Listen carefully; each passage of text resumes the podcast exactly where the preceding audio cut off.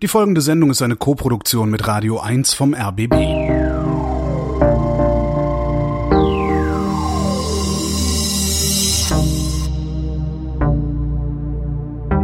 Wer redet, ist nicht tot.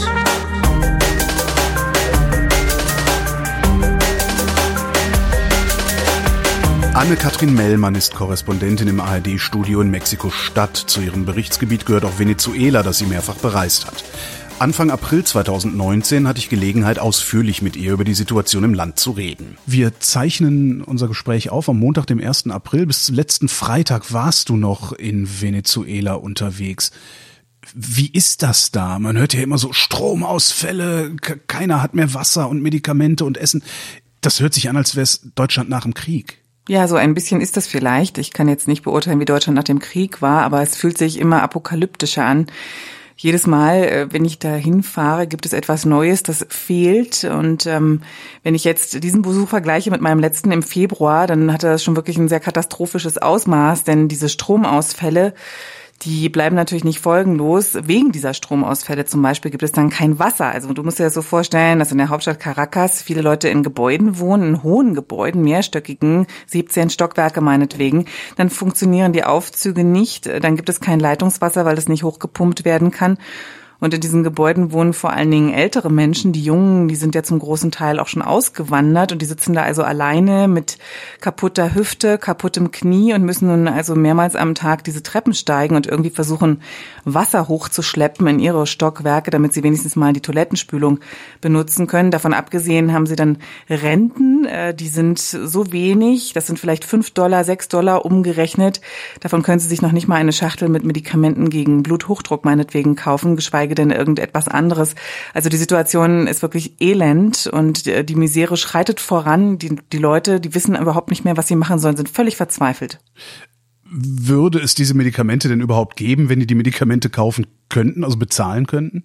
Ja, tatsächlich. Es gibt da so einige ähm, Pharmazien, einige Apotheken, die sich darauf spezialisiert haben, Medikamente zu importieren. Und ähm, die sind dann sehr, sehr teuer, wenn die in Venezuela verkauft werden. Also ich habe da häufiger mal Interviews gemacht in Apotheken, auch mit den Apothekern selbst, wie sie es schaffen, die Medikamente ranzuschaffen, mit den Kunden, die dann meistens unverrichtete Dinge wieder umkehren, nachdem sie den Preis erfahren haben. Also da kosten dann ganz banale Medikamente, zum Beispiel ein Antibiotikum, ähm, dreimal den monatlichen Mindestlohn. Das kann sich natürlich niemand leisten, wenn man von diesem Mindestlohn auch noch Lebensmittel kaufen sollen, soll, die dann in der Hyperinflation ja auch jeden Tag teurer werden. Also als ich jetzt da war zum Beispiel, ähm, da hat am Sonntag ein Paket Mehl, also ein Kilo Mehl, was die Venezolaner brauchen, um ihre Arepas, also ihre Maismehlfladen zu backen, hat am Sonntag noch 4000 Bolivares gekostet.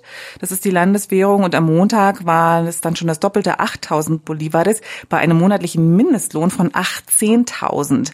Also du kannst dir vorstellen, ähm, dass die Leute einfach nicht mehr ein noch aus wissen und vieles wird dann auf dem Schwarzmarkt äh, verkauft. Die Leute verkaufen selbst auch, was sie haben, was sie verkaufen können, um irgendwie an Bargeld zu kommen. Dadurch, dass es jetzt äh, schon seit Jahren ja eigentlich so eine starke Auswanderung gibt, ähm, gibt es viele Familien, die schon Angehörige im Ausland haben und wenn die dann im Monat ein paar Dollar wenigstens nach Hause schicken, dann ist diesen Familien schon sehr, sehr geholfen. Wie schicken die das denn nach Hause? Funktionieren die Banken noch? Einige Banken funktionieren noch. Also es gibt ja Finanzsanktionen von den USA schon seit einiger Zeit und damit sind einige Banken belegt worden, aber jetzt noch nicht die Banken, wirklich so die Volksbanken, die von den Menschen genutzt werden. Also ja, da kann etwas ankommen. Ähm, viele versuchen auch das Geld irgendwie bar ins Land zu schaffen, was natürlich vor allen Dingen dann gelingt, wenn diese Angehörigen in Kolumbien leben. Ähm, da gibt's ja eine grüne Grenze, über die die Leute noch gehen können und einige Grenzübergänge, wenigstens für den Fußgängerverkehr und man besucht sich noch gegenseitig. Ansonsten wird es natürlich schon schwieriger und wovor jetzt auch viele Angst haben, ist, dass die USA ihre Sanktionen einfach noch mehr verschärfen, dass dann irgendwann Kreditkartenzahlung auch gar nicht mehr möglich sein wird in Venezuela, was durch die Stromausfälle übrigens auch ein Problem ist, was sich immer weiter verschärft. Also ich habe das da mit eigenen Augen gesehen bei so einem Mega-Stromausfall, wie die Leute das dann nennen. Da funktionieren ja dann auch diese ganzen Zahlungsterminals in den Geschäften nicht mehr und in den Banken. Und in Venezuela gibt's in der Hyperinflation ja kein Bargeld mehr, schon lange nicht mehr. Bargeld ist Mangelware, also muss alles immer mit Debitkarte bezahlt werden, mit der Bankkarte. Also alles, was du kaufst, wenn du nur eine Flasche Wasser am Straßenrand kaufst, musst du dafür deine Bankkarte ziehen und damit bezahlen. Aber wenn es keinen Strom gibt, funktioniert das alles nicht. Das heißt, man kann auch einfach gar nichts kaufen. Du hast gerade die Sanktionen der USA angesprochen. Hilft das? Also ich finde, die Idee ist ja, dass dadurch irgendwie, keine Ahnung, so viel Aufruhr entsteht, dass die Regierung Maduro endlich zusammenbricht und zurücktritt. Das ist nicht im Sinne der Bevölkerung, äh, natürlich nicht. Wobei mir viele Leute, die ich gefragt habe, genau danach gesagt haben, weißt du, wir sind hier bereit, jedes Opfer zu bringen, wenn es nur dazu führt, dass diese Regierung endlich abdankt und dass es hier einen Politikwechsel gibt, weil allen bewusst ist, dass nur ein Politikwechsel dann auch ihre Notlage lindern kann, dass dann endlich was passiert und sich endlich was bewegt. Trotzdem sind diese Sanktionen bei Experten, bei Fachleuten, bei Ökonomen vor allen Dingen sehr umstritten. Also man sagt natürlich, ähm, diese Sanktionen können dazu führen, dass die, der Regierung irgendwann das Geld ausgeht, dass sie schlichtweg einfach keine Devisen mehr hat, um zum Beispiel Lebensmittel oder Medikamente zu importieren. Was Venezuela ja tun muss. Schon seit Jahren wird in dem Land nicht genug produziert. Also alles, was wichtig ist für die Bevölkerung, fürs tägliche Leben, muss importiert werden. Und wenn die Regierung kein Geld hat, dann ist die große Frage, wo all das äh, herkommen soll. Deswegen glaube ich zum Beispiel auch, sind die USA in den vergangenen Jahren immer so davor zurückgeschreckt, noch diese Sanktionen zu verhängen, die sie nun im Januar verhängt haben. Das sind ja Erdölsanktionen. Also sie haben den staatlichen Erdölkonzern mit Sanktionen belegt und gesagt, du kannst äh, dein Öl bei uns äh, nicht mehr verkaufen.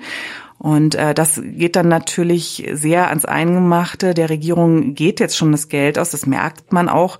Es gibt zum Beispiel da Lebensmittelpakete, die durch die Regierung verteilt werden so alle zwei Monate. Eigentlich war die Idee mal so alle drei Wochen, aber das klappt nicht. Und die Menschen, die davon abhängig sind, die haben mir erzählt, dass in diesen Paketen immer weniger drin steckt. Also früher gab es dann noch Dosen mit Thunfisch, Proteine. Das ist jetzt alles nicht mehr drin, sondern nur noch das Billigste vom Billigen. Ein paar Tüten mit Pasta, mit Nudeln und ein bisschen Reis und ein bisschen Mehl.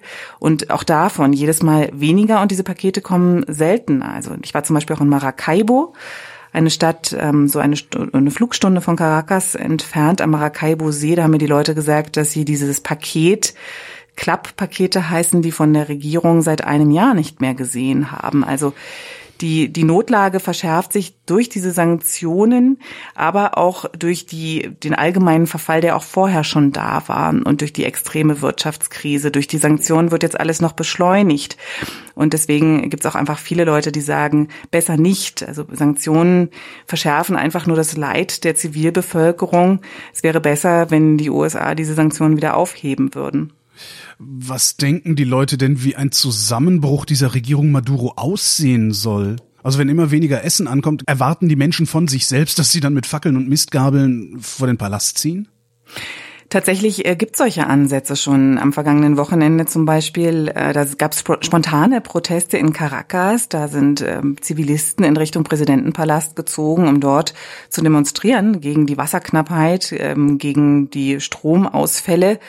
Und möglicherweise ist das auch so ein bisschen das, worauf die Opposition im Moment ähm, spekuliert, die Opposition um den Oppositionsführer Juan Guaido, mhm. dass der Druck auf der Straße in Richtung Präsidentenpalast so stark wird, dass Maduro sich dann irgendwann überlegt, zurückzutreten, möglicherweise auch die Unterstützung des Militärs verliert. Vielleicht wird das Militär ihn dann nicht mehr schützen, wenn die Menschen in Richtung Präsidentenpalast marschieren. Aber das ist natürlich sehr, sehr unklar, wie sich das im Moment jetzt weiterentwickeln wird. Also eine militärische Intervention wird von vielen Leuten als Ausweg aus dieser politischen Krise genannt. Wenn ich die Leute frage, das wollen sie häufig nicht so gerne ins Mikrofon sagen, sondern lieber ohne Mikrofon, dann sagen sie mir, sollen die US-Amerikaner doch kommen und den Maduro hier aus diesem Präsidentenpalast herausholen. Wir sehen keine andere Lösung mehr. Wir haben in den vergangenen Jahren gesehen, dass alle Dialoge, alle Verhandlungsversuche zwischen Regierung und Opposition gescheitert sind, weil es der Regierung immer nur dazu genützt hat, Zeit zu schinden, sie die Opposition letztlich an der Nase herumgeführt hat und niemand irgendetwas dadurch gewonnen hat. Unser Leid hat sich immer weiter verschärft. In den letzten Monaten war, glaube ich, auch ziemlich deutlich, dass diese Regierung sich keinen Millimeter bewegt, egal wie hoch der Druck wird im Land. Viele sagen mir auch, dieser Regierung ist es egal, wie schlecht es uns geht. Es ist ihr egal, ob wir in den Krankenhäusern sterben, weil es keine Medikamente gibt, weil es dort nicht mal Wasser und Strom gibt. Und insofern ist alles, was hier noch helfen kann, die militärische Intervention. Das ist natürlich sehr bitter, aber das zeigt auch, wie weit dieses Land gekommen ist und wie verzweifelt die Menschen sind, äh, dass sie das häufig so als die Alternative nennen. Es gibt natürlich auch andere Leute, die sagen genau das Gegenteil, also die wenigen Anhänger der Regierung zum Beispiel, die wollen das natürlich auf gar keinen Fall. Die sehen da so den äußeren Feind, äh, den Imperialisten in den USA, die US-Regierung, die schon mit einem Bein im Land steht und nach ihrer Ansicht einen Putsch ähm, führt, anführt gegen die Regierung und meinen also das Land äh, verteidigen zu müssen bis zum letzten.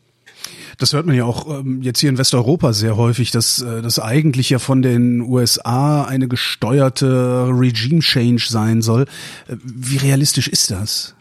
Ich glaube schon, dass es den, dass es der US-Regierung derzeit darum geht, diesen Politikwechsel herbeizuführen und die Regierung, die sozialistische Regierung zum Aufgeben zu bringen, sie dazu zu bewegen, dass sie zurücktritt und dass dann andere politische Kräfte an die Macht kommen, beziehungsweise dass dann erst einmal Wahlen stattfinden und dann muss man sehen, welche politische Kraft sich dabei letztlich als Sieger herauskristallisiert.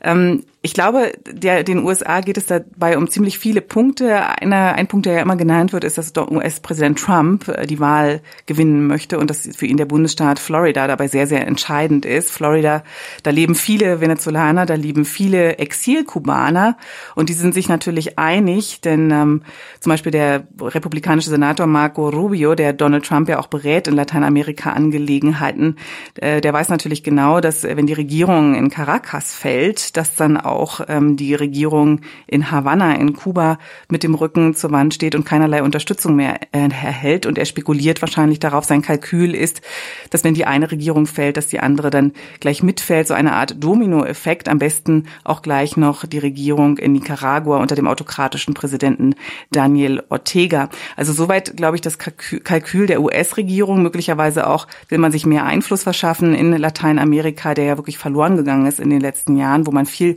Boden verloren hat an die Chinesen. Und was, glaube ich, ein ganz wichtiges Thema ist, was das Ganze wahrscheinlich auch ausgelöst hat, ist, dass ähm, es so eine riesige Flüchtlingsbewegung gibt, dass einfach Millionen Venezolaner in den vergangenen Jahren in die Nachbarländer gegangen sind, vor allen Dingen nach Kolumbien, da leben schon mehr als über eine Million Venezolaner und wahrscheinlich sind es noch viel, viel mehr, wenn man all die Kolumbianer mit dazu zählt, die ihrerseits in Venezuela gelebt haben, dorthin geflohen waren wegen des bewaffneten Konflikts und nun zurückgegangen sind nach Kolumbien wegen dieser Notlage in Venezuela. Und ich nehme mal an, dass die Präsidenten dieser Länder, wie zum Beispiel Ivan Duque aus Kolumbien, sich da an die US-Regierung gewandt haben mit der Bitte um Unterstützung. Ähm, du sprachst eben von Anhängern der Regierung Maduro. Wer sind diese Leute? Das sind zum Beispiel Angestellte von öffentlichen Einrichtungen. Der Vorgänger von Nicolás Maduro, Präsident Hugo Chavez, der 2013 verstorben ist, der war ja der Begründer des Sozialismus des 21. Jahrhunderts, der hat diesen Staatsapparat extrem aufgebläht. Also man sagt, dass sich die Zahl der Staatsbediensteten, der Beamten in der Chavez-Zeit ungefähr verdreifacht hat. All diese Menschen zum Beispiel, das sind auch die, die auf die Regierungsdem auf die Pro-Regierungsdemonstrationen gehen, auch weil sie dazu gezwungen werden. Das ist für sie in gewisser Weise obligatorisch. Und ähm, diese Menschen zum Beispiel, wenn man die fragt, ähm, die sagen dann auch, dass sie die Regierung verteidigen und äh, dass sie die Politik weiterhin gut finden. Das hat natürlich auch viel mit Repression zu tun, damit, dass die Leute Angst davor haben, ihre Meinung zu sagen. Also mir ist es zum Beispiel immer wieder widerfahren auf den Demonstrationen pro Regierung, wenn ich mein Mikrofon ausgepackt habe und versucht habe, dort Interviews zu führen, dann habe ich Körbe kassiert. Also kaum jemand möchte dann überhaupt etwas in ein Mikrofon sagen, aus Angst. Nur sehr wenige tun das und äh, das, was sie dann sagen, das klingt häufig nach der Propaganda, die man auch in Radio und Fernsehen hören kann. Wovor haben die Angst? Also wie sieht die Repression aus? Zum Beispiel davor, ihre Posten zu verlieren, ihre Jobs zu verlieren, ihr monatliches Einkommen zu verlieren und all ihre Privilegien, die sie haben. Zum Beispiel auch die Lieferung von Lebensmittelpaketen wöchentlich. Dann gibt es verschiedene Bonuszahlungen, die diese Menschen jeden Monat erhalten. Also es gibt einige, die haben mir erzählt, dass sie im Monat ungefähr das Vierfache des normalen Mindestlohns haben, allein nur durch Bonuszahlungen. Also auch einige Leute, die gar nicht arbeiten gehen müssen, weil dieses Geld sowieso kommt. Und das kann man natürlich schnell verlieren, wenn man die Regierung nicht mehr unterstützt. Du sagtest eben den Namen äh, Chavez, der ja im Grunde die Regierungsform oder die Staatsform da begründet hat. Als der angefangen hatte Anfang des Jahrtausends, da sah das doch alles noch sehr gut aus. Also was ist zwischenzeitlich passiert, dass das so in die Hose gegangen ist in dem Land? Das liegt unter anderem an seiner völlig verfehlten Wirtschaftspolitik. Er hat äh, zum Beispiel ein völlig bizarres äh, Devisentauschsystem eingeführt. Seit dem Jahr 2003 ist der Dollar kontrolliert, können die Unternehmer nicht mehr auf normalem Wege an Devisen, an Dollar gelangen, sondern nur über Zuteilungen der Regierung. Außerdem wurden sehr, sehr viele Unternehmen enteignet. Das heißt, die wurden dann an Staatsbedienstete übergeben, zum Schluss auch an äh, Militärs, die dann also, obwohl sie überhaupt keine Experten des jeweiligen Fachs waren, Unternehmen führen sollten. Und das ist meistens dann schiefgegangen. Diese Unternehmen sind inzwischen nicht mehr produktiv, nicht mehr wirtschaftlich und rotten vor sich hin. Das andere, was er gemacht hat, er hat das Geld mit vollen Händen ausgegeben. Die Einnahmen aus der Erdölindustrie. Venezuela hat ja die größten Erdölvorkommen der Welt, einen staatlichen Erdölkonzern, PDVSA, und äh, ein großer Teil des Staatshaushalts wurde über diese Einnahmen aus dem Erdöl, diese Erdölverkäufe weltweit bestritten. Also wahrscheinlich über 90 Prozent der Deviseneinnahmen stammten aus diesem Erdöl. Und Hugo Chavez hat damit seine Sozialprogramme finanziert, sehr vernünftige Sozialprogramme, zum Teil wie zum Beispiel eine Alphabetisierungskampagne oder eine, die heißt Mission Vivienda. Da geht es darum, Leuten, die unter prekären Umständen haben leben müssen, eine Wohnung zu geben. Diese Leute haben also Wohnungen bekommen in großen Städten wie Caracas, in Hochhäusern, voll eingerichtet mit Waschmaschine, sogar mit Möbeln, mit Kühlschrank und müssen dort so gut wie keine Miete bezahlen. Auch diese Leute haben natürlich Angst davor, diese Privilegien wieder zu verlieren. Und eines Tages wurde, wurden dann die Einnahmen aus dem Erdöl für Hugo Chavez weniger durch den gesunkenen Erdöl Erdölpreis, aber auch dadurch, dass nichts mehr investiert wurde in diesen Konzern PDVSA, sondern nur abgeschöpft wurde und die Anlagen nach und nach verrotteten. Also die Produktion beträgt heute nur noch einen Bruchteil dessen, was sie noch vor ein paar Jahren betragen hat. Ich war zum Beispiel da am Maracaibo-See. Aus dem Maracaibo-See wurden täglich 900.000 Barrel Öl geholt und heute, das haben mir die Arbeiter of the Records erzählt, sind es maximal noch 40.000 am Tag und dort steht wirklich alles still. Also das Geld ist dann einfach nach und nach ausgegangen und irgendwie hat sich dadurch natürlich die gesamte Notlage der Bevölkerung verschärft. Die Regierung war dann nach und nach nicht mehr in der Lage, genügend Lebensmittel zu importieren, genügend Medikamente zu importieren und äh, genügend in die eigenen Anlagen, in die eigenen staatlichen Betriebe zu investieren. Viele Unternehmer haben das Land verlassen. Ähm, das war noch lange bevor diese Ausreisewelle der Bevölkerung begonnen hat. Also die wirtschaftliche Krise, die war hausgemacht und die kommt schon von sehr weit her. Die begann eigentlich schon Anfang der Nullerjahre. Aber das muss doch irgendjemand gemerkt haben. Also da steuert man doch dagegen. Man kann doch nicht völlig die Augen verschließen. Tatsächlich habe ich auch mit einigen Ex-Ministern von Chavez reden können, zum Beispiel mit seinem früheren Finanzminister, der mir ganz klar gesagt hat, das hier war nie Sozialismus, äh, zu keinem Zeitpunkt. Und die Regierung war immer geprägt von Inkompetenz. Also er hat mir zum Beispiel erzählt, dass Chavez ein großes Problem hatte mit Ökonomen. Er wollte keine Ökonomen in seiner Nähe haben als Ratgeber. Er meinte, alles besser zu wissen. Er hatte tatsächlich schon sehr stark autokratische Züge an sich und hat alles, er hat nichts aus der Hand geben wollen. Und Ökonomen waren für ihn Feinde. Ähm, er hat ja auch den Begriff vom Guerra Economica, vom Wirtschaftskrieg geprägt. Als er gemerkt hat, dass das Projekt gegen den Baum fährt, waren die anderen schuld, das Ausland, die USA, die angeblich einen Wirtschaftskrieg gegen Venezuela führten und die Unternehmer. Unternehmer waren per se Feinde. Und äh, wenn irgendwelche Mitarbeiter aus seiner Regierung versucht haben, ihm Ratschläge zu erteilen, dann war er da taub. Und er hat sich auch schon gar nicht mit solchen umgeben. Also wenn man sich zum Beispiel die Kabinette von Chavez anguckt, dann findet man da sehr, sehr wenige Experten Experten und heute unter Maduro ist die Lage noch äh, viel, viel verschärfter. Warum hat Maduro einfach so weitergemacht? Eine Erklärung in Venezuela lautet, und äh, das sagen einem da auch Experten, dass es dieser Regierung nicht darum gegangen ist, ein Projekt äh, des Sozialismus des 21. Jahrhunderts weiterzuführen, sondern vor allen Dingen Geld zu verdienen, Geld abzuschöpfen. Und dass es sich hier nicht um eine normale Regierung handelt, sondern im Grunde genommen um eine mafiöse Struktur. Also wenn du dir zum Beispiel anschaust, äh, wie das Geschäft mit dem Benzin funktioniert. In Venezuela wird Benzin ja praktisch verschenkt. Wenn du da an die Tankstelle fährst, dann gibst du dem Tankwart ein kleines Trinkgeld, aber der Inhalt deines Tankes ist im Grunde umsonst gewesen. So, jetzt hat die Regierung immer wieder angekündigt, äh, diesen Benzinpreis auf ein normales internationales Niveau anheben zu wollen, das aber nie getan. Warum nicht? Zum einen natürlich, weil sie den Aufstand der Bevölkerung fürchtet, zum anderen aber auch, weil darin einfach viel zu viel Geld steckt in dem Schmuggel mit Benzin. Seit Jahrzehnten wird Benzin nach Kolumbien geschmuggelt, wird dort teuer weiterverkauft, aber immer noch billiger als das, was Benzin in Kolumbien kostet. Und wer verdient daran? Das ist das Militär. Unter anderem ranghohe Generäle und Offiziere. Und dieses Geld fließt dann auch in die Regierung. Also da wurden Anreize geschaffen, perverse Anreize für illegale Geschäfte, von denen also ranghohe Regierungsfunktionäre profitieren. Es wird auch viel darüber gesprochen und es gibt auch Belege dafür, dass Verwandte von Nicolas Maduro mit Drogen handeln, mit Kokain aus Kolumbien, das nach Europa geschafft wird, das in die USA geschafft wird, wo zum Beispiel zwei Neffen von ihm im Gefängnis sitzen, weil sie mit 800 Kilogramm Kokain erwischt wurden. Es wird mit Medikamenten geschmuggelt, Medikamenten gehandelt.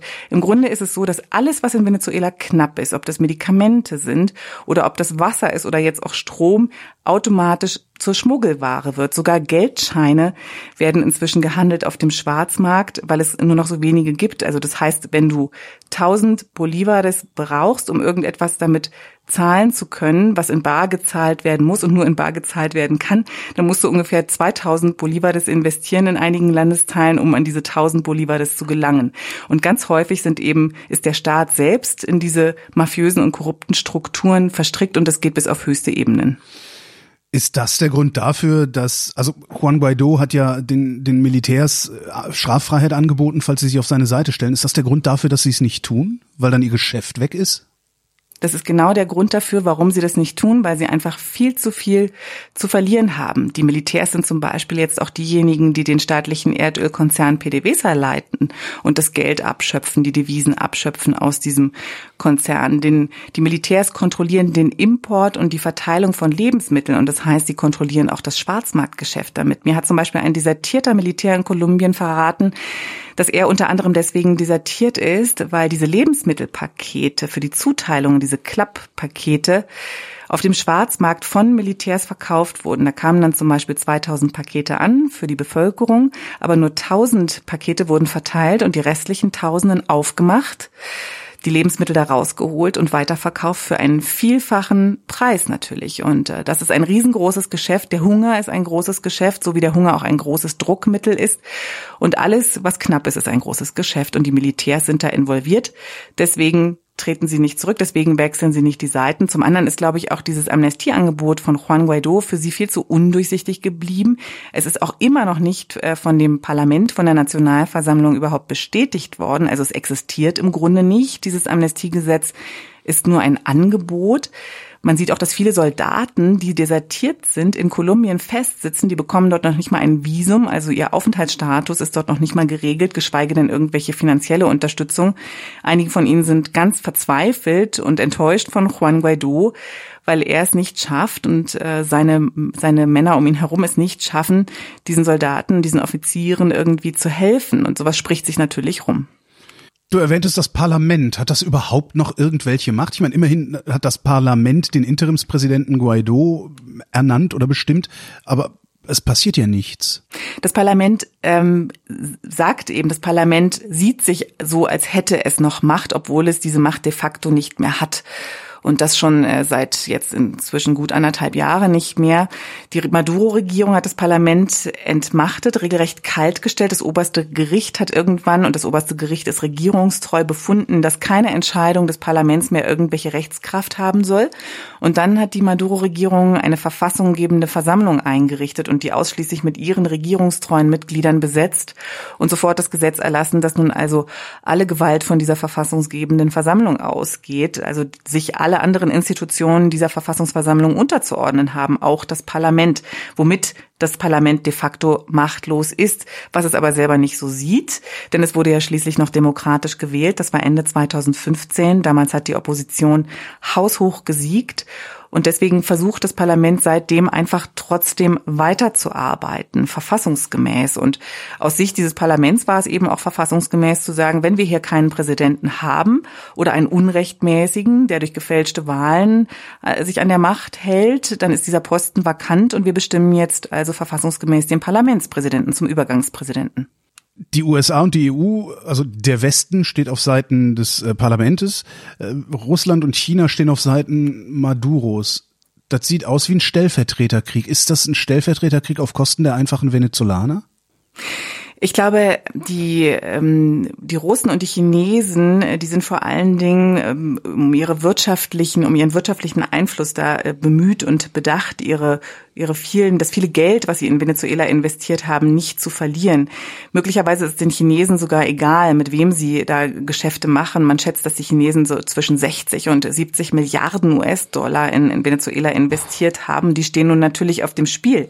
Auch Russland hat sehr, sehr viele Milliarden investiert und beide sind interessiert an den Geschäften mit den Rohstoffen, die es in Venezuela reichhaltig gibt. Also im Grunde genommen, glaube ich, ist es nicht so falsch, wenn sich äh, die US-Regierung Regierung mit den Russen an einen Tisch setzt und schaut, ob es da nicht irgendwelche Möglichkeiten gibt, sich anzunähern und dort eine friedliche Lösung dieses Konflikts zu finden. Denn ich kann mir schon vorstellen, dass beide Staaten ähm, in der Lage wären und auch bereit dazu wären, mit Juan Guaido zu kooperieren, mit einem Interimspräsidenten, der ihnen ja auch immer wieder in Aussicht gestellt hat, dass sie mit ihm bessere Geschäfte machen können, als es mit der Maduro-Regierung der Fall war, weil, wie er sagt, äh, er Wirtschaft kann, während Maduro es eben nicht kann und äh, die Wirtschaft am Boden liegt und damit natürlich auch alle Investitionen in Gefahr sind.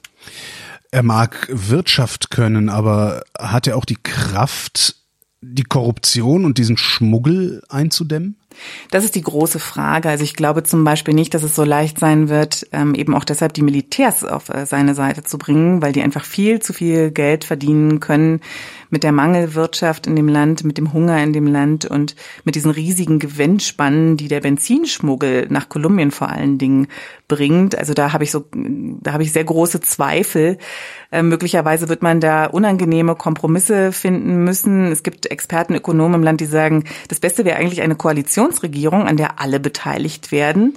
Dann ist auch der politische Preis für die schmerzhaften Reformen, die in Venezuela durchgeführt werden müssen, für den Einzelnen nicht so hoch. Man könnte erst einmal vielleicht für ein oder zwei Jahre Land äh, das Land vorbereiten auf den politischen Wechsel, der dann durch demokratische Wahlen herbeigeführt wird. Aber erst einmal müssen sich alle Kräfte an einen Tisch setzen, eben auch das Militär, eben auch die Armee, die hohen Generäle, um zu schauen, wie man das Land wieder einigermaßen wirtschaftlich aufbauen kann. Denn ähm, die Bevölkerung hält diese Situation, so wie sie im Moment ist, nicht mehr aus. Aber wie baut man dieses Land denn dann wieder auf? Das kann, so sagen die Experten jedenfalls, immer wieder recht schnell gehen, eben weil da so viele Möglichkeiten sind, so viel der Rohstoffreichtum so riesengroß. Es gibt also Öl. Wenn ausländische Investoren ins Land kämen zum Beispiel. Das ist ja auch ein Interesse der US-Regierung, die eigenen Erdölkonzerne dort äh, in Venezuela ähm, zu Investitionen zu führen. Ähm, wenn diese Investitionen schnell fließen könnten, die maroden Anlagen des staatlichen Erdölkonzerns schnell wieder aufgebaut werden und das Öl wieder fließt und exportiert werden kann, der Staat dadurch also wieder Einnahmen generiert, dann könnte man das Land recht schnell wieder aufbauen, weil alles da ist und weil ja auch Fachkräfte immer noch da sind und weil es sehr, sehr viele gibt im Ausland, die nur darauf warten, endlich zurückkehren zu können in ihre Heimat, um das Land dort wieder mit aufzubauen. Also die optimistischen Schätzungen, die sagen, so nach ungefähr zwei oder drei Jahren ist das Schlimmste, wäre das Schlimmste überstanden und äh, die Wirtschaft könnte dort wieder wachsen und es würde der Bevölkerung wieder besser gehen.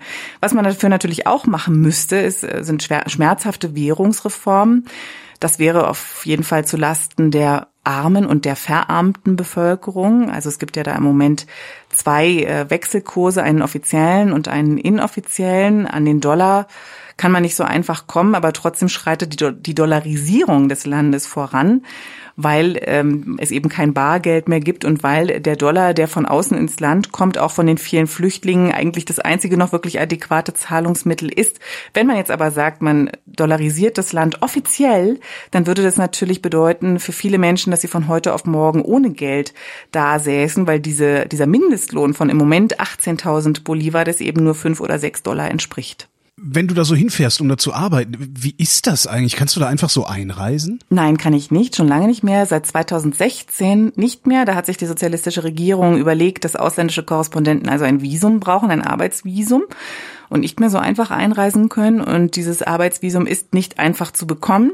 Das braucht einen langen, langen Vorlauf, ähm, sehr viel Engagement, sehr viele Telefonate, sehr viel Papier, viele Anträge, die da ausgefüllt werden müssen und immer wieder neue Anrufe bei den zuständigen Behörden in Caracas, damit das dann am Ende auch klappt. Und es ist jedes Mal eine Zitterpartie bis zum letzten Moment, ob es dann klappt oder nicht. Und es dauert, wie gesagt, sehr, sehr lange. Aber ich habe äh, mir vorgenommen, nicht mehr ohne Visum einzureisen, weil die sozialistische Regierung dieses Visum gerne als Rechtfertigung dafür nimmt, äh, Kollegen aus dem Land rauszuwerfen, die kein Visum haben, obwohl es eigentlich keine rechtliche Grundlage dafür gibt. Das haben mir NGOs, die zum Thema Pressefreiheit arbeiten, immer wieder erklärt. Das ist im Grunde eine Erfindung der Regierung, aber trotzdem kann sie sich natürlich darauf berufen zu sagen, wer dieses Visum nicht hat, der fliegt hier raus oder wird gar nicht erst reingelassen. Und das ist mir zu gefährlich. Deswegen reise ich nur noch mit diesem Visum ein. Und wie navigierst du dann durch das Land? Kannst du dann, wenn du drin bist, mit dem Visum frei da rumreisen oder also ich habe halt so ein Bild im Kopf, ne, so, so Drittweltland, überall Checkpoints, die, äh, die das Auto hm. durchsuchen und sowas.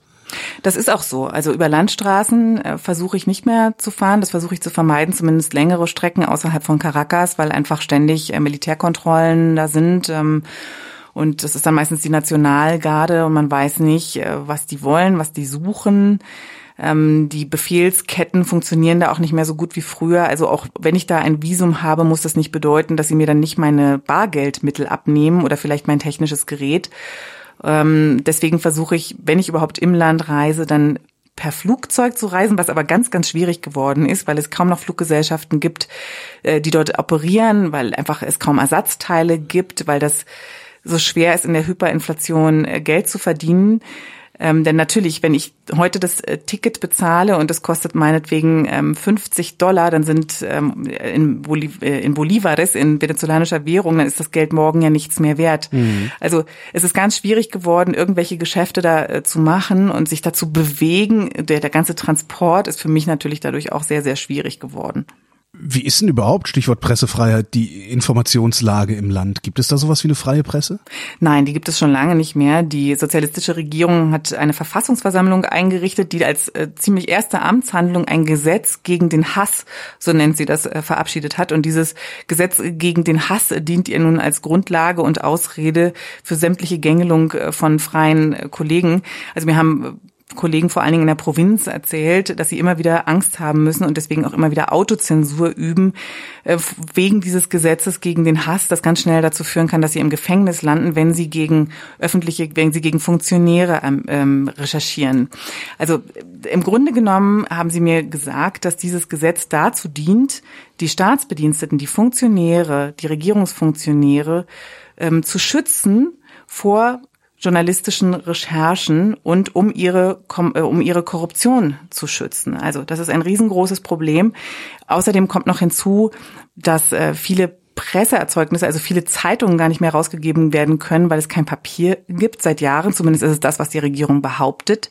Sie hat deswegen Papier zugeteilt und nur solche Zeitungen haben Papier überhaupt bekommen, die nicht regierungskritisch waren. Das hat zu einem extremen Zeitungssterben im ganzen Land geführt. In manchen Regionen gibt es gar keine Tageszeitungen mehr. Das heißt, alles, was den Leuten da bleibt, ist sich über das Radio zu informieren oder übers Fernsehen, was natürlich schlecht ist, wenn der Strom ausgefallen ist, oder eben über soziale Netzwerke, die eine sehr, sehr große Rolle spielen in Venezuela. Also viele Leute informieren sich ausschließlich über Twitter, über WhatsApp und über Facebook. Also gerade über WhatsApp und Twitter wird sehr, sehr viel verteilt, sehr viele Informationen, ob das ist über Manifestationen, über Demonstrationen, Protest, Protestveranstaltungen oder was im Land passiert. Viele Videos kursieren da zum Beispiel von den maroden Anlagen, äh, aktuell jetzt der Elektrizitätswerke, um zu erklären, wie es zu diesen Stromausfällen kommen kann. Das ist etwas, was für die Regierung schwer zu kontrollieren ist. Das weiß sie auch. Und deswegen gibt es unter anderem ja auch diese Theorie, dass die Stromausfälle von der Regierung absichtlich gemacht werden, damit die Leute nicht mehr kommunizieren können und keine Informationen mehr über soziale Netzwerke austauschen können. Denn dann funktioniert ja auch das Internet nicht mehr und man kann das Telefon nicht mehr aufladen. Aber das ist nur wirklich eine Verschwörungstheorie, oder? Das weiß ich nicht. Das weiß niemand im Moment. Also ich glaube, es ist unbestritten, dass die Anlagen, die Elektrizitätswerke seit Jahren verrotten und da nicht mehr genügend investiert wurde. Vor allen Dingen nicht am großen Guri-Stausee, dort am Orinoco, der ungefähr 70 Prozent der Versorgung mit Elektrizität des Landes äh, gewährleistet. Aber wenn es dann erstmal soweit ist und die Stromausfälle da sind und die Regierung anfängt, das wenige, was an Strom noch da ist, zu, zu rationieren, dann ist es natürlich in ihrer Hand zu entscheiden, welches Stadtviertel wann und wie lange Strom bekommt. Und darüber kann man natürlich auch Politik machen. Wie sieht eigentlich so ein Gefängnis in Venezuela aus? Ähm, also ich konnte in Venezuela noch in kein Gefängnis reinschauen. Das ist sehr, sehr schwierig, aber es gibt immer wieder Augenzeugenberichte, die sagen, ähm, die Bedingungen sind prekär. Es gibt auch immer wieder Aufstände in Gefängnissen, vor allen Dingen so auf, äh, in, in den Provinzen, in den Bundesstaaten, da wo die Versorgungslage extrem schlecht ist. Denn das, was den Rest der Bevölkerung trifft, trifft natürlich auch die Häftlinge. Es gibt dort zu wenig zu essen, es gibt kein Leitungswasser, die Klimaanlagen funktionieren nicht, wenn der Strom nicht funktioniert. Und das ist in tropischer Hitze dann natürlich schwer erträglich, wenn man in einer stickigen Gefängniszelle sitzt. In den Gefängnissen, in denen es politische Gefangene gibt, gibt es Berichte von, von Folter, von noch prekäreren Haftbedingungen. Also Leute werden da wirklich tagelang ohne Essen gelassen oder ohne Licht gelassen, müssen im Dunkeln sitzen. Vor allen Dingen in den Gefängnissen des Geheim Geheimdienstes in Caracas ist das der Fall, hört man da immer wieder. Also es ist natürlich im Moment nicht so, dass irgendein Journalist dort Zugang haben kann, um sich davon selbst einen Eindruck zu verschaffen. Aber zum Glück gibt es immer noch Nichtregierungsorganisationen, die sich um die Häftlinge kümmern, die dann auch dann und wann Zugang haben und diese Informationen sammeln und dokumentieren. Du beschreibst im Grunde ein völlig zerstörtes Land dessen Präsident aber immer wieder sagt, das ist genau diese Zerstörung, egal was es jetzt ist, äh, Hunger, Versorgung, Strom, der immer wieder behauptet, dass es diese Zerstörung gar nicht gibt. Mir fällt keine schlaue Frage dazu ein, aber glaubt der das selber? Das kann nicht sein, denn er sieht es ja mit eigenen Augen, er sieht es vor seiner Haustür, er sieht es vor dem Präsidentenpalast, er sieht es im ganzen Land. Ähm, es ist eine völlige Negation der Verhältnisse und ich glaube, Darauf setzt auch seine Propagandamaschine immer wieder. Wenn man das nur genügend äh, negiert, dann relativiert sich das Problem vielleicht automatisch. Genauso wie die Propagandamaschine im Moment ja behauptet, der, das Ausland, die Opposition, der Imperialismus führe einen Stromkrieg gegen das Land. Ich habe tatsächlich viele Leute getroffen, Regierungsanhänger, die das glauben, die tatsächlich denken, dass es dort Cyberattacken gegen Elektrizitätswerke gegeben hat und äh, die, für die natürlich jedes Mal, wenn das Licht dann wieder angeht, das so ist wie eine wieder erneut gewonnene Schlacht gegen den Aggressor. Wenn du vergleichen solltest, äh, die Zahl der Anhänger und die Zahl der Gegner Maduros, wie groß ist da die jeweilige Fraktion? Was denkst du?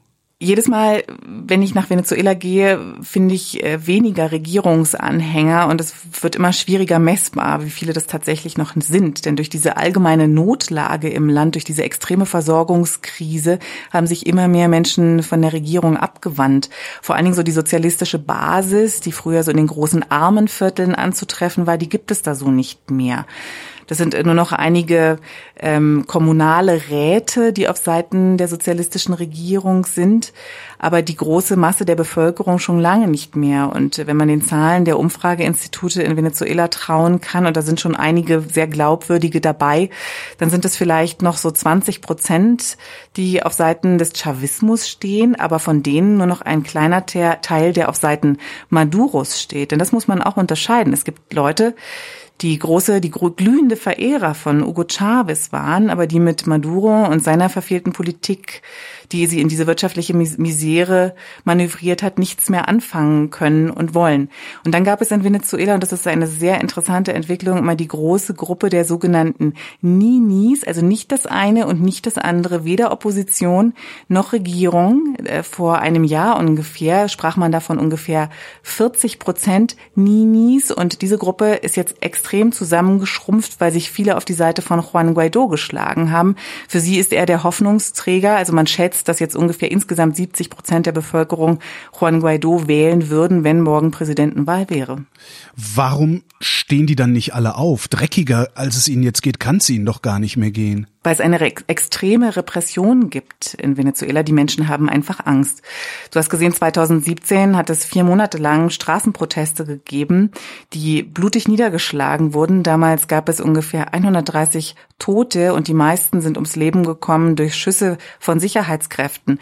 Niemand möchte sein Leben aufs Spiel setzen, in Gefahr bringen, indem er auf die Straße geht und protestiert. Trotzdem protestieren die Leute immer wieder, aber nicht mehr in dieser großen Zahl wie einst. Und auch das, es gibt da zwei Linien von Repression, würde ich sagen. Zum einen ist es die ganz offene Repression durch die Sicherheitskräfte, die auch mehr geworden sind in den vergangenen Jahren. Da gibt es jetzt auch neu gegründete Spezialeinheiten, die in die Armenviertel gehen, da wo protestiert wurde und dort ganz gezielt Jagd machen auf Leute, die protestiert haben. Es gibt dort außergerichtliche Hinrichtungen. Im vergangenen Jahr waren das mehr als 200 außergerichtliche Hinrichtungen. Dann gibt es die Kollektivos.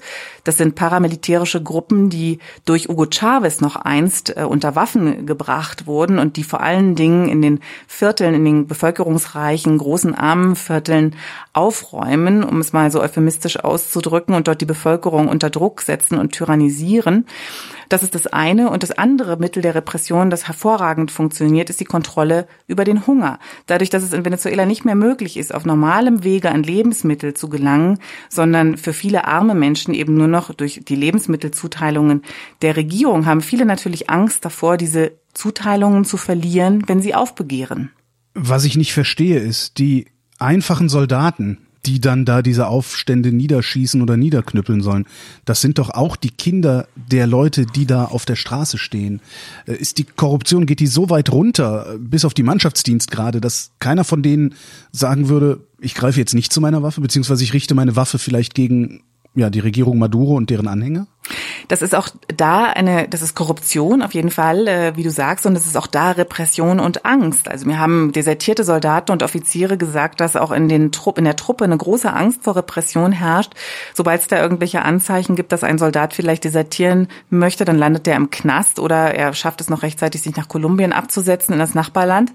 Und äh, dann natürlich auch die Korruption. Also es sind jetzt nicht unbedingt Soldaten, die da die, gegen die Be äh, Zivilbevölkerung losgeschickt werden, sondern Spezialsicherheitskräfte, die Nationalgarde, die FAIS, das ist eine Gruppe, die erst 2017 nach diesen äh, Protesten von 2017 gegründet wurde, die zum Beispiel auch dann in die Armenviertel gehen und den Leuten dort Angst einjagen, äh, dass klar wird, wenn ich hier demonstrieren gehe, dann kann mir und meiner Familie Schlimmes zustoßen.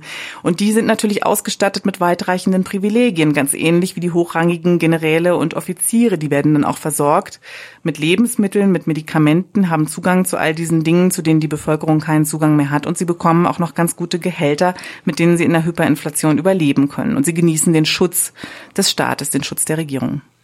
Wie ist denn eigentlich die sag mal, Durchdringung der Zivilbevölkerung mit Waffen? Könnte es passieren, dass da ein echter Bürgerkrieg ausbricht?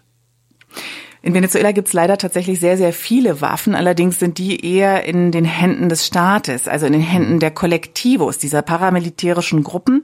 Die haben sehr, sehr viele Waffen.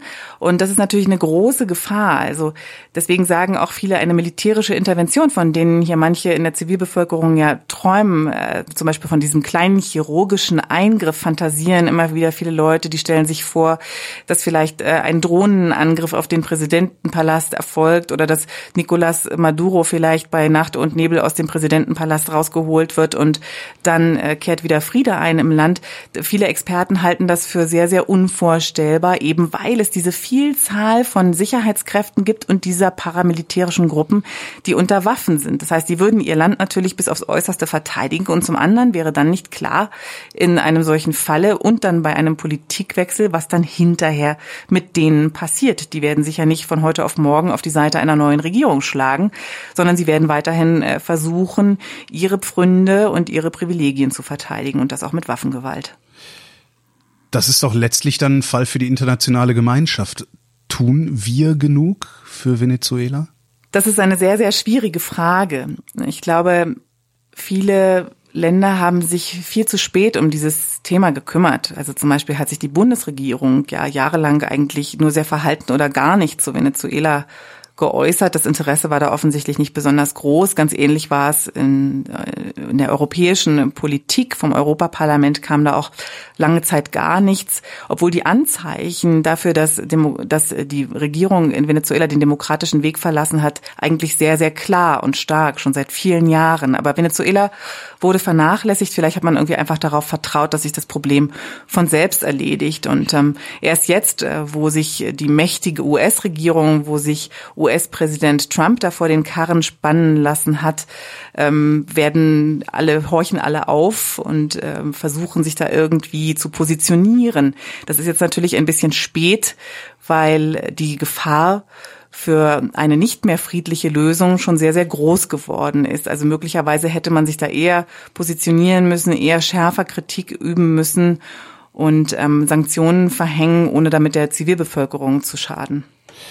Wir reden die ganze Zeit über Venezuela, aber wir reden so wenig über die Venezolaner. Was sind das eigentlich für Leute? Also wie reagieren die auf dich, wenn du da rumläufst mit deinem Mikrofon in der Hand? Die freuen sich eigentlich in der Regel, mich zu sehen. Und das ist auch was, was ich in den letzten Jahren so beobachtet habe, was eher zugenommen hat. Ähm, sie sind froh, dass noch ausländische Korrespondenten ins Land kommen, dass sie es noch ins Land schaffen und dass sie dann in der Lage sind, ihre Geschichten nach draußen zu bringen und weiter zu erzählen. Also das heißt für mich ganz konkret, dass ich immer sehr viel Hilfsbereitschaft treffe. Also viele reißen sich wirklich im Bein aus, um mir das Arbeiten dort zu ermöglichen und irgendwie zu erleichtern und ähm, freuen sich, dass ich dann ihre Geschichte mitnehme. Ähm, das ist, hat sich insofern auch verändert, als ich ähm, vor ungefähr drei Jahren noch häufiger Ablehnung getroffen habe. Ablehnung zum Beispiel, wenn ich über die Versorgungskrise berichten wollte, wenn ich zu den langen, langen Schlangen vor den Supermärkten gegangen bin, um dort Interviews zu führen, waren viele nicht bereit zu sprechen oder waren auch manchmal aggressiv, wollten nicht, äh, schämten sich dafür, wollten nicht, dass so ein Bild nach außen transportiert wird. Aber das hat sich ganz, ganz stark verändert. Also so eine Scham treffe ich da überhaupt nicht mehr, sondern äh, ganz im Gegenteil, die Leute wollen, dass ich das erzähle und dass ich das zeige und sagen mir auch jedes Mal und sag bitte deinen Landsleuten, dass sie uns hier helfen sollen und dass sie uns hier nicht vergessen sollen. Wie können wir das tun? Wie können wir den Venezolanern helfen? Ich glaube, humanitäre Hilfe ist im Moment ein, ein, großes Thema, das man nicht vernachlässigen darf, auch wenn das jetzt im Moment in Venezuela kein großes Thema mehr ist, nach der politischen Instrumentalisierung im Februar, als Juan Guaido, der Übergangspräsident, versucht hat, humanitäre Hilfe ins Land zu bringen, das zur Nagelprobe für das Militär gemacht hat. Auf wessen Seite schlägt sich das Militär in dieser Situation? Das ist gründlich schiefgegangen. Nichtsdestotrotz braucht die Bevölkerung immer noch humanitäre Hilfe und zwar sehr, sehr dringend. Es gibt jetzt neue Zahlen der Vereinten Nationen, wonach wahrscheinlich 25 Prozent der Bevölkerung in einer Notlage sind und dringend Hilfe brauchen. Also äh, das bedeutet, es sind ungefähr sieben Millionen, acht Millionen Menschen, von denen wir da reden. Also alles wird im Moment gebraucht und vor allen Dingen eben Medikamente und Lebensmittel. Und wenn es irgendeine Möglichkeit gibt, das ins Land zu bringen, dann nur zu. Jetzt habe ich eine riesige Mindmap vollgeschrieben und habe keine Frage mehr auf dem Zettel stehen. Worüber haben wir zu reden vergessen? ähm, vielleicht über die Schönheit des Landes. Ich glaube, dass Venezuela ein großes touristisches Potenzial haben kann, wieder haben wird, wenn es irgendwann äh, diesen Politikwechsel und die wirtschaftlichen Reformen gegeben hat. Also es gibt wenige Länder in der Region, die so wunderschön sind wie Venezuela. Das muss ich einfach mal sagen. Ich konnte nicht besonders viel sehen von dem Land wegen der Schwierigkeiten, die es dort gibt mit allem, mit Transport, mit Devisen. Ich habe einmal eine Reise gemacht an den Orinoco. Ähm, da waren mir zehn Kilo Handgepäck erlaubt und allein drei Kilo bestanden aus Geldscheinen, die ich in der Hyperinflation da brauchte. Aber trotzdem ist es irgendwie möglich und ich hoffe, dass es bald wieder möglich ist, äh, dass sich viele Menschen das anschauen können, was es da gibt. Das ist einfach fantastisch. Was denkst du, wie es jetzt weitergehen wird? Ich glaube oder ich fürchte, dass sich die Notlage der Bevölkerung noch weiter verschärfen wird, weil die sozialistische Regierung äh, keine Anstalten macht, äh, die Probleme zu lösen und auch nicht einsichtig ist, sondern nach wie vor alle Schuld für die Probleme abschiebt auf einen äußeren Feind. Das ist schrecklich, das ist apokalyptisch, das ist eine absolute Katastrophe. Es, man kann nur hoffen, dass es bald ähm, einen Politikwechsel gibt. Und das, was ich hoffe, das ist meine optimistische Annahme, bei all den Szenarien, den möglichen, die es gibt, habe ich so die Hoffnung, dass vielleicht Nicolas Maduro irgendwann ein Einsehen hat und wenigstens von sich aus einen Nachfolger bestimmt, jemanden aus seinen eigenen Reihen und vielleicht so etwas wie eine Koalitionsregierung bildet, eine Übergangsregierung unter Einbeziehung des Militärs und auch äh, der Opposition, um so nach und nach wieder voranzukommen. Anne-Kathrin Mellmann im ARD-Studio in Mexiko. Vielen Dank. Gerne. Ein Monat nachdem wir unser Gespräch aufgenommen hatten, ist die Lage in Venezuela weiter eskaliert. Anfang der Woche hat Interimspräsident Guaido die Venezolaner zu Demonstrationen aufgerufen. Unter dem Titel Operation Freiheit rief er das Militär außerdem nochmal dazu auf, sich von Präsident Maduro abzuwenden und sich ihm anzuschließen. Im Zuge dieser Eskalation ist der Oppositionspolitiker Lopez aus seinem Hausarrest befreit worden. Grund genug, am 1. Mai 2019 nochmal mit Anne-Kathrin Mellmann zu reden. Hallo Anne-Kathrin. Hallo Holger. Wer ist dieser Lopez überhaupt? Wieso saß der im Knast bzw. im Arrest? Leopoldo Lopez Lopez ist eine ganz, ganz wichtige Figur in Venezuela, also wirklich auch eine wichtige Symbolfigur. Er war mal der wichtigste Oppositionspolitiker bis zu seiner Verhaftung und eben aus diesem Grund, weil er so wichtig war, ist er auch verhaftet worden. Er war ähm, der Führer der Partei Voluntad Popular, zu der übrigens auch Juan Guaido gehört. Deswegen wird auch vermutet, dass er Juan Guaido protegiert hat, ihn gefördert hat, äh, ihn beraten hat in den letzten Monaten, auch wenn er im Hausarrest gesessen hat. Wahrscheinlich war es dann trotzdem möglich, dass die beiden irgendwie sprechen konnten. Und Leopoldo Lopez wurde verhaftet, weil er angeblich schuld daran gewesen sein soll, dass 2014 Proteste, vornehmlich ähm, vor allen Dingen Studentenproteste eskaliert sind. Da gab es ziemlich viele Tote. Die Sicherheitskräfte sind damals sehr repressiv gegen diese Demonstrationen vorgegangen. Und deswegen wurde dann Leopoldo Lopez hinterher verhaftet und dafür verantwortlich gemacht. Er hat eine drakonische Gefängnisstrafe bekommen. Ich glaube 14 Jahre. Davon hat er jetzt schon fünf Jahre abgesessen. Zwei Jahre davon waren Hausarrest. Er war also zuletzt im Hausarrest. Und aus diesem Hausarrest äh, ist er nun also befreit worden. Das hat natürlich eine ganz starke Signalwirkung so in Venezuela, weil äh, Leopoldo Lopez trotz seiner Haft immer noch in aller Munde war. Was macht er wohl? Äh, wie wird er sich positionieren, inwieweit unterstützt er Guaido, die Frau von Leopoldo Lopez, die Ehefrau Lilian Tintori, ist auch eine ganz bekannte, schillernde Persönlichkeit, ist in den letzten Jahren durch die Welt gereist, hat mit äh, Politikern überall gesprochen, auch mit Donald Trump sich ablichten lassen. Sie war im Europaparlament, sie war wirklich überall, um auf die Situation in Venezuela aufmerksam zu machen und deswegen ist auch Leopoldo Lopez nie in Vergessenheit geraten. Wer hat ihn denn da überhaupt befreit? Das ist eine gute Frage. Leopoldo Lopez selbst hat gesagt, dass das äh, abtrünnige Soldaten waren, also solche, die von ähm, Juan Guaido befehligt wurden. Möglicherweise waren das sogar die, die man gesehen hat in dem Video, dass äh, Juan Guaido zum ja, Auftakt seiner Rebellion, die er starten wollte, am Dienstag veröffentlicht hat. Aber es, es ist völlig unklar und es ist auch für mich tatsächlich sehr, sehr schwer vorstellbar, dass dort einfach Soldaten zu dem Wohnhaus von Leopoldo Lopez gegangen sind und äh, gesagt haben, wir holen dich jetzt da raus. Denn du musst dir das so vorstellen, das ist also in einem besseren Wohnbezirk von Caracas. Ich bin da schon häufig dran vorbeigefahren und äh, jedes Mal saß mir der Schreck in den Knochen, wenn ich gesehen habe, was sich da vor der Haustür abspielt. Da stehen also wirklich bis an die Zähne bewaffnete ähm, Geheimdienstmitarbeiter, äh, schwer bewaffnet, zum Teil vermummt mit Sonnenbrillen. Da stehen mehrere große Fahrzeuge, gepanzerte Fahrzeuge. Er würde, wurde, wurde wirklich Tag und Nacht bewacht, 24 Stunden. Ähm, jedes Auto, das dort vorbeifährt, wird registriert. Fußgänger trauen sich an diesem Haus, glaube ich, sowieso nicht mehr vorbei. Also dem Geheimdienst äh, von Venezuela hat sich das äh, Leopoldo Lopez zu schützen, war Chefsache. Und ich kann mir jetzt schwer vorstellen, dass der Geheimdienst da einfach irgendwelche abtrünnigen Soldaten durchgelassen hat. Deswegen gibt es dafür auch eine Menge andere Erklärungen, wie Lopez überhaupt äh, da rausgekommen ist. Möglicherweise ja auch durch die Hintertür. Vielleicht hat man einen Tunnel gegraben, es ist unklar. Könnte auch Maduro ihn rausgelassen haben? Das glaube ich nicht, denn ähm, Leopoldo Lopez ist zu wichtig. Und es ist für Maduro natürlich auch eine Peinlichkeit, dass Leopoldo Lopez gegangen ist. Es gibt ähm, einige Theorien und natürlich viele Verschwörungstheorien im Moment auch, dass vielleicht äh, die Befehlskette beim Geheimdienst nicht mehr so gut funktioniert, wie sie funktionieren sollte, dass es vielleicht schon einige Abspaltungsbewegungen gibt, äh, dass Leute sich vielleicht doch anfangen, auf die Seite von Juan Guaido zu schlagen. Das ist ja auch genau der Eindruck, den Guaido und Leopoldo Lopez mit der Aktion erwecken wollten. Übrigens eine Aktion, die also Voluntad Popular, diese Partei der beiden, da offensichtlich ganz allein durchgezogen hat, ohne die anderen Oppositionsparteien die in diesem großen Bündnis stecken, äh, mit einzubeziehen. Es war wohl tatsächlich ein Alleingang und äh, das wird jetzt auch sehr kritisch gesehen innerhalb Venezuelas, zumal die Aktion gescheitert ist. Ich wollte gerade fragen, Lopez ist draußen, die haben ja noch eine kleine Ansprache gehalten, die beiden haben sich zusammen gezeigt, also ähm, Guaido und Lopez. Hat das nichts genutzt?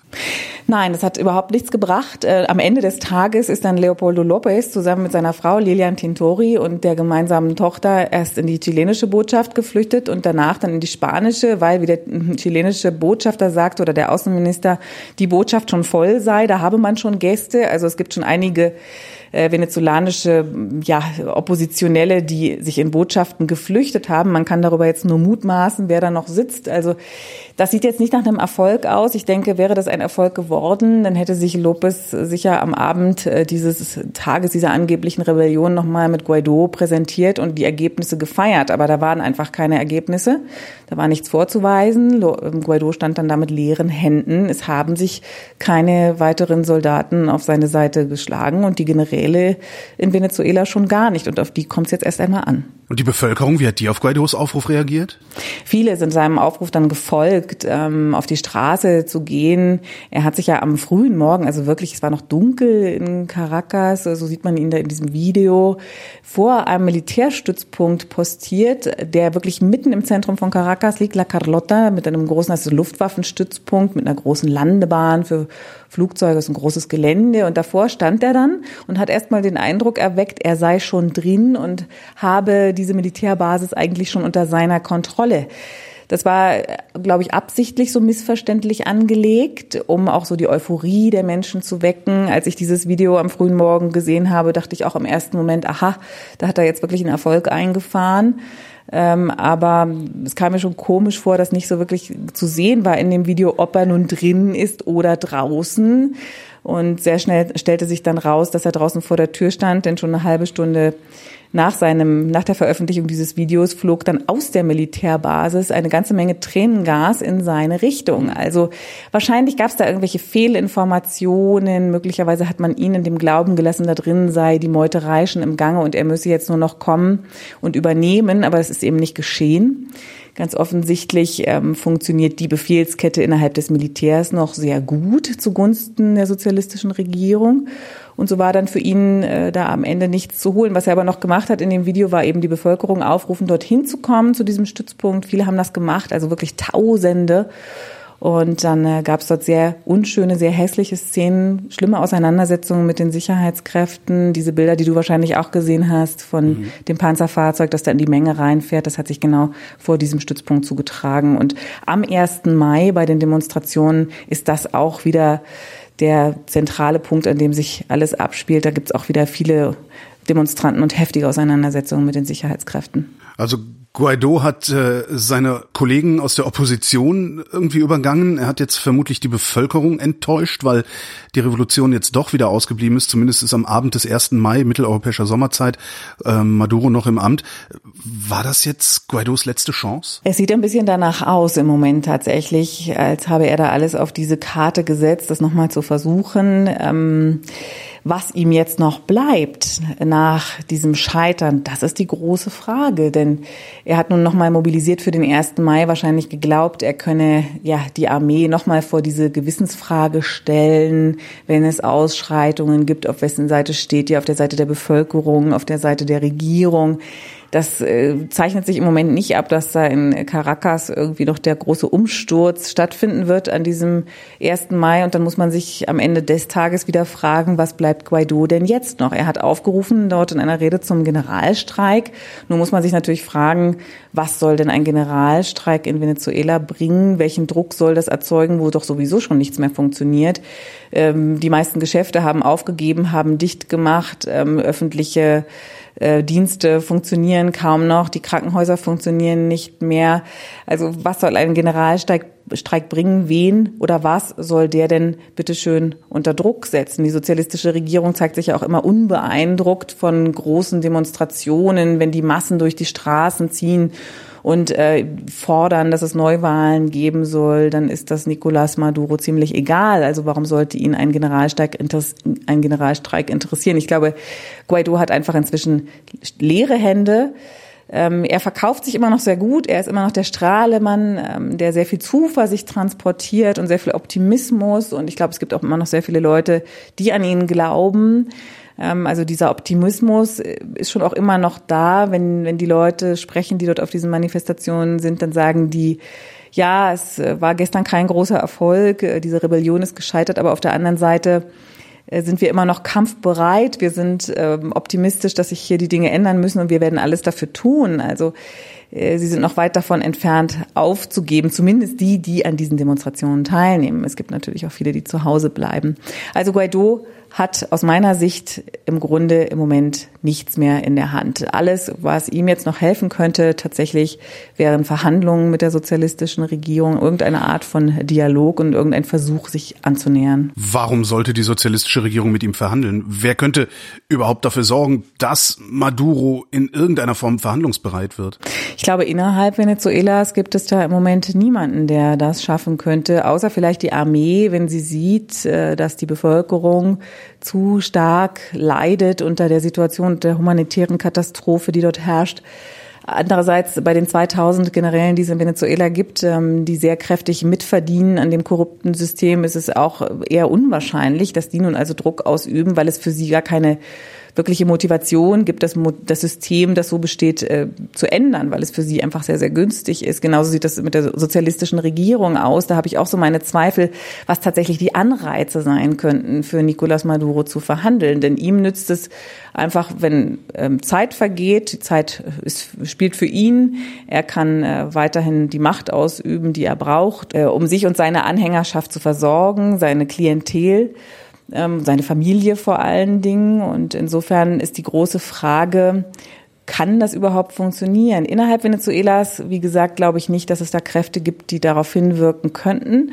Das müsste schon von außen kommen, der Druck, vor allen Dingen von den großen Geldgebern Venezuelas, wie zum Beispiel Russland, China und äh, den USA. Die USA sind jetzt ausgefallen inzwischen als Geldgeber, weil sie kein venezolanisches Öl mehr importieren durch die Sanktionen. Aber Russland und China sind immer noch sehr, sehr wichtige Verbündete von Caracas und Russland und China, für China vor allen Dingen, sollte schon ein Interesse daran haben, nicht alle Investitionen, die ja ungefähr 60 Milliarden US-Dollar betragen, zu verlieren und äh, vielleicht auch darauf hinarbeiten, dass es dort einen friedlichen Übergang gibt, eine gute Lösung des Konflikts und eine Wirtschaft, die wieder angekurbelt wird, damit man dort auch wieder Geschäfte machen kann. Denn im Moment kann man das nicht. Haben denn China oder Russland schon irgendwie reagiert? Russland äh, hat immer wieder reagiert in den letzten Tagen äh, und zwar ganz klar gesagt, ähm, dass es sich sämtliche Einmischungsversuche der USA verbittet. Die USA sollen sich dort raushalten. Russland sei total klar, dass äh, all das, was Juan Guaido in Venezuela tut, von den USA unterstützt wird und auch von den USA initiiert wird und die USA sollten das endlich sein lassen.